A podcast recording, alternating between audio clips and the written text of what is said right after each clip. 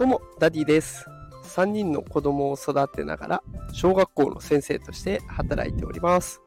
このテクラジでは、AI や NFT を使った子育てや副業のテクニックを毎日紹介しております。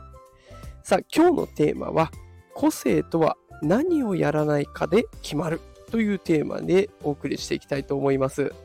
え今日は個性についての放送になっていきます。ね、あの AI とか NFT とは何の関係もありませんが、まあ副業にはね、結構使えるんじゃないかなという考え方ですので紹介したいなと思います。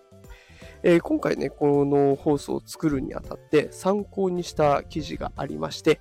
えーお笑いコンビ、キングコングの西野亮廣さんの、えー Voicy の放送ですね。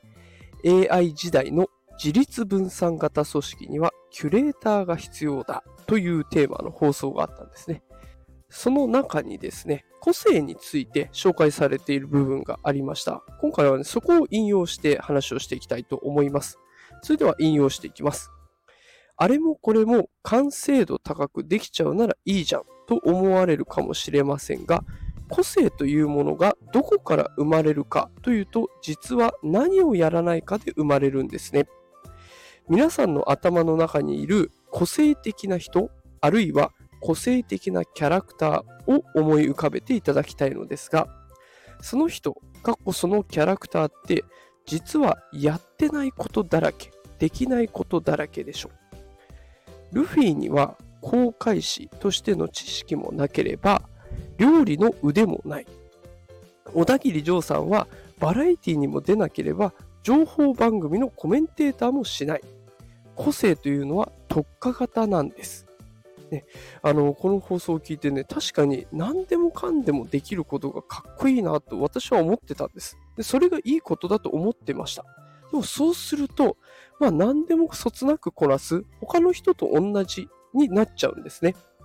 で、副業するとしたらやっぱり自分を売り出していく必要がある。その時に他の人と同じような人が選ばれるのか、他の人と違うなと思わせる人が選ばれるのか、まあこれは火を見るより明らかだなと思いました。だから、やっぱりこれから先は、あれもこれもやろう、ね、全部をこなせる人になろうって考えるんじゃなくて、逆に何をしない人になるか、何をやらないかっていうのを意識して、えー過ごしていくっていうところが個性を磨くっていうことにつながってくるのかなと思います。今日の放送がね、何かしら参考になったら嬉しいと思っております。毎日夕方5時に通常放送をしております。そして朝の時間帯ですね、だいたい7時半前後に元気が出るライブということで、10分間ほどのライブ配信も行っておりますので、ぜひまた聞きに来てください。フォローしておいてくれると嬉しいです。それでは、今日も最後まで聞いてくださってありがとうございました。働くパパママを応援するダディがお送りしました。それではまた明日。さようなら。